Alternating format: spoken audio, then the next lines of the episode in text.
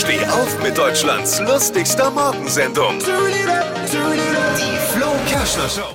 Hier die Klimakämpferin Greta ja. Thunberg. Ja. Äh, Die ist zu Hause ausgezogen jetzt. Lebt äh, in einer Stockholmer, Stockholmer Mietwohnung. Ich wüsste ja gern, wie lange ihre Eltern gewartet haben, bis sie die Eltern ausge die Schlöchter ausgetauscht haben. Wie lange hat's gedauert? Kaum war sie aus der Tür raus, die Eltern haben die Heizung hochgedreht, Fenster geöffnet und im Internet sich einen Sportwagen bestellt. Ey, böse. du bist echt böse. Wer weiß, ich vermute ja nur. Ich vermute nur. Ich bin sie ja auch. Äh, Erstmal ein SUV gekauft. Hat jetzt übrigens, der lebt in der eigenen Wohnung, hat zwei Hunde. Wie heißen die? Friday und Future.